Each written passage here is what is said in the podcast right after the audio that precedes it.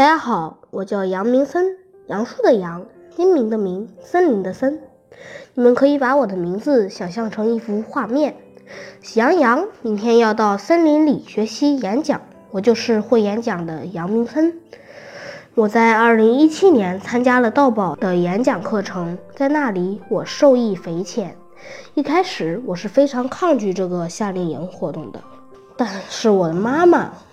他的精心劝告，我也是迫不得已才来到了盗宝七天六夜的夏令营活动。我的室友他喜欢干净，每天早上都起来打扫自己的床铺，连我的也一起打扫了。每天晚上我都睡得很舒服。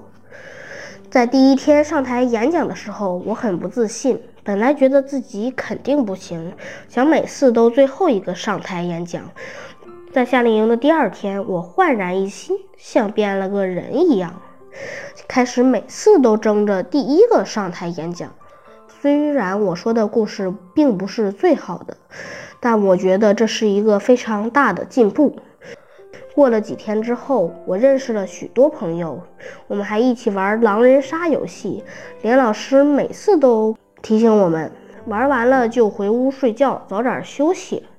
我们还制定了每个人的梦想誓言卡，并在长城上勇敢地说出自己的梦想誓言卡。在长城上，我还发生了一件非常好玩的事情。我们下了长城，老师们给了我们在商场买东西的时间，那里的东西多种多样，我都看花眼了。所以我就买了许多东西，但在最后老板娘找我钱的时候，我就是和朋友小闹了一下，就忘了把那四十块钱放哪儿了。当我丢了这四十块钱的时候，我就把这件事告诉了沈辉老师。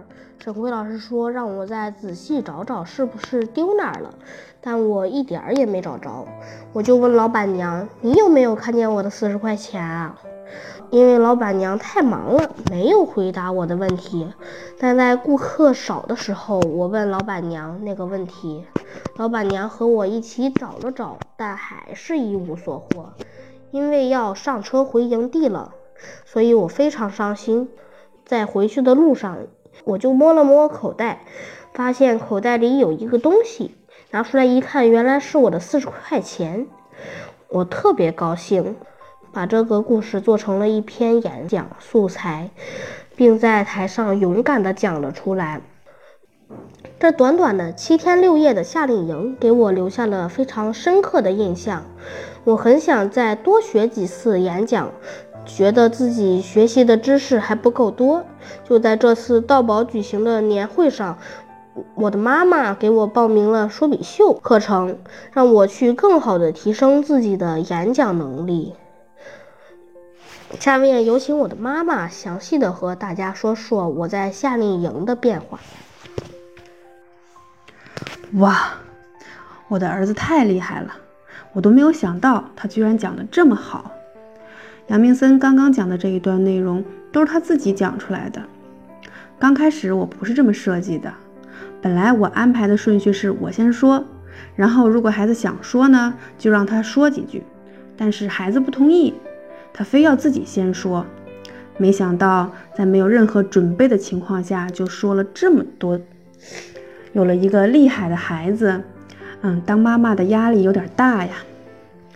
首先，我先自我介绍一下，我叫孙坤，子小孙，乾坤的坤，我来自河北雄安新区。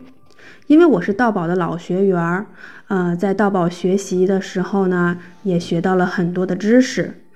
之前我也在咱们的喜马拉雅里边已经做过分享了，有时间大家可以回去听一下，也感受一下我的变化。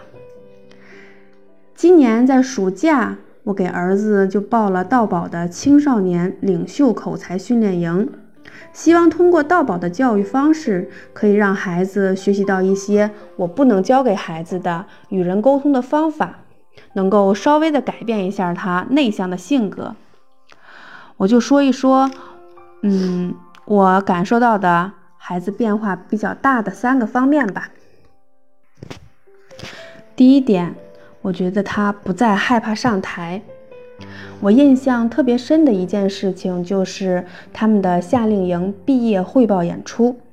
杨明森站在台上，将夏令营发生的有趣的故事娓娓道来，真的是变化太大了。很难想象，在七天之前，让杨明森在家里的客厅随便讲一个小故事，他都不敢上前。短短七天的时间，不但可以让他上台说话，还能讲出一件自己经历的故事。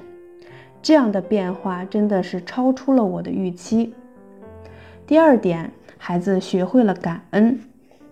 在回家的路上，我和他坐在车的后座，他一直在和我说着啊发生在夏令营里的有趣的事情。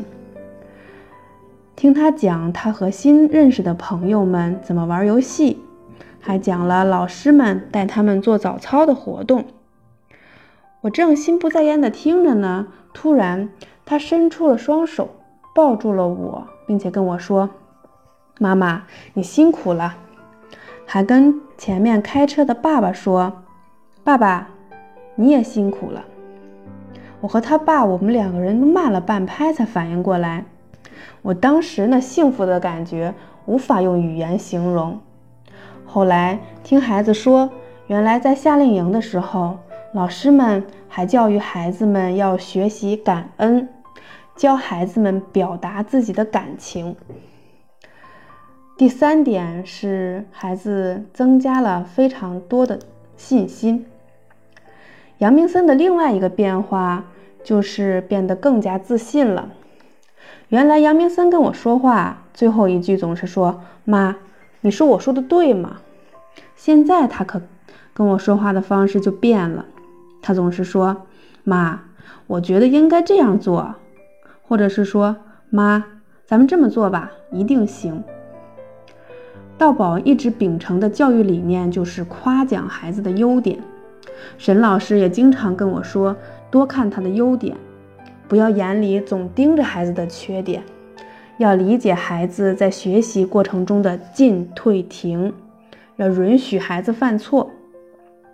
我相信我以后也会慢慢的改变自己的教育方法，和道宝的老师们一起，把孩子培养成阳光帅气的大男孩。上面我说的这三点呢，就是我感受到的孩子变化的一小部分。我想孩子的变化，大家也已经感受到了吧？真正受益的还是孩子自己。啊，还有很多的知识并不能立竿见影的见到效果，有些知识会在孩子的心里生根发芽，让他受益终生。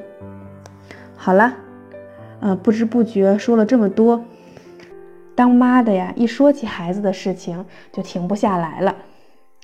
嗯，非常感谢大家的聆听，谢谢大家。